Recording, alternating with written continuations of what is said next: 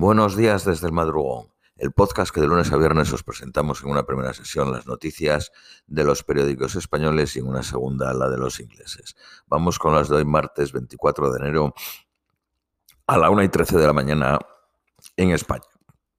Periódico El País.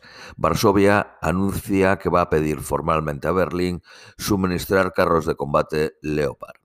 Zelensky comunica que hará cambios en el gobierno ucraniano durante los próximos días. Borrell, eh, Josep Borrell, dice que Alemania no va a prohibir que otros países exporten los tanques Leopard.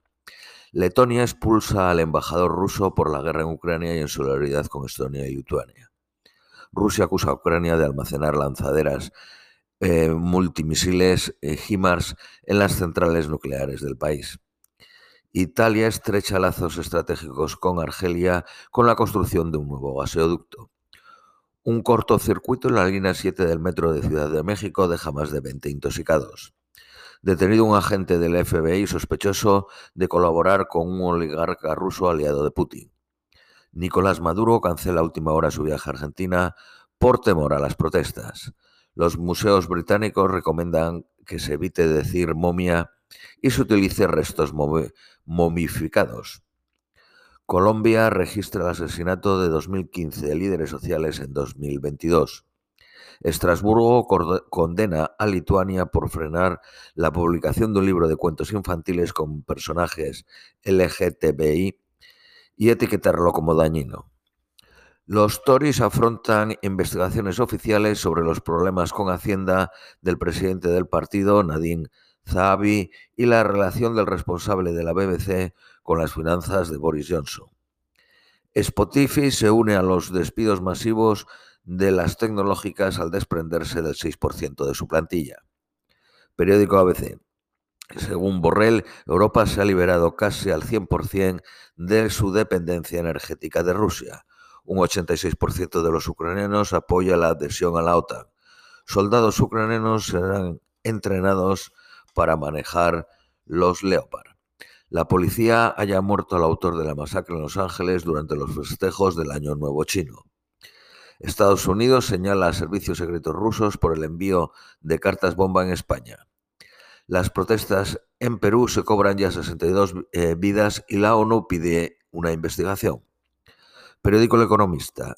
Yolanda Díaz quiere subir el salario mínimo un 8.2 hasta los 1.082 euros, mientras que Calviño propone revisarlo hasta el 3.05. Correos lanza en sus oficinas un operador móvil de bajo coste apoyada en la infraestructura de Telefónica. Pepsi usa el paraíso fiscal de Bermudas para gestionar su negocio en España. Revolut, las tarjetas, lanzan préstamos personales en España hasta 30.000 euros. Las empresas galas deberán hacer público su número de la plantilla mayor de 55 años.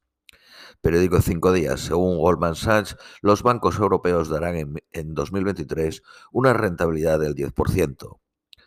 Ford prevé, prevé ajustar 3.200 empleos en Europa y trasladar trabajo a Estados Unidos.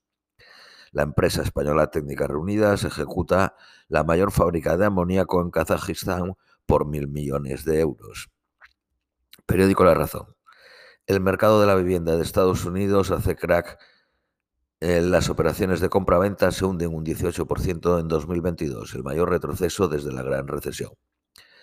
Perú libera a 192 de los 193 detenidos tras el desalojo de la Universidad Nacional Mayor de San Marcos de Lima. Erdogan, el presidente turco, enfría su apoyo a Suecia para la OTAN tras la quema de un Corán en Estocolmo. Dos estudiantes muertos y un profesor herido en un tiroteo en una escuela en Des Moines, en Iowa. La policía local ha informado de que hay tres sospechosos detenidos por el ataque. Vamos con las noticias nacionales españolas. Periódico El País. La izquierda rechaza que gobierna la lista más votada y le pide coherencia a Feijóo. Ayuso da por imposible la propuesta de Feijóo para que gobierne la lista más votada. La plataforma de Alberto Rodríguez se incorpora a la alianza de partidos de Errejón. Proyecto Drago, que es como se llama, impulsado por el ex número 3 de Podemos. La Comisión Nacional del Mercado de Valores multa con 15.000 euros al adjunto al director del periódico digital El Confidencial por comprar acciones con información privilegiada. Calviño prevé que la bajada del IVA de los alimentos ya se perciba este mes. Periódico ABC. El gobierno rebajará la ley que limita lo rodea el Congreso. Esquerra Republicana, Bildu y Unidas Podemos presionan para suavizar la ley de seguridad y desproteger a la policía. Feijó se propone derogar el sanchismo en los primeros 100 días de gobierno. Promete impulsar 60 medidas de regeneración, entre ellas que el, el fiscal general tenga un mandato de cinco años. Trabajo prohibirá dentro de tres años las prácticas voluntarias de los becarios. Periódico La Razón. El plan de calidad de Feijó exige que no haya cargos políticos al frente de Radio Televisión, F, Centro Nacional de Inteligencia y el Centro de Investigaciones Sociológicas. El Partido Socialista retrasa la ley del aborto para avivar el choque con el Partido Popular. Defensa invierte 40 millones para crear la unidad de drones de la Unidad Militar de Emergencia en León. Segunda huelga de los inspectores de trabajo contra Díaz y Montero. Esto es todo por hoy. Os deseamos un feliz martes y os esperamos mañana miércoles.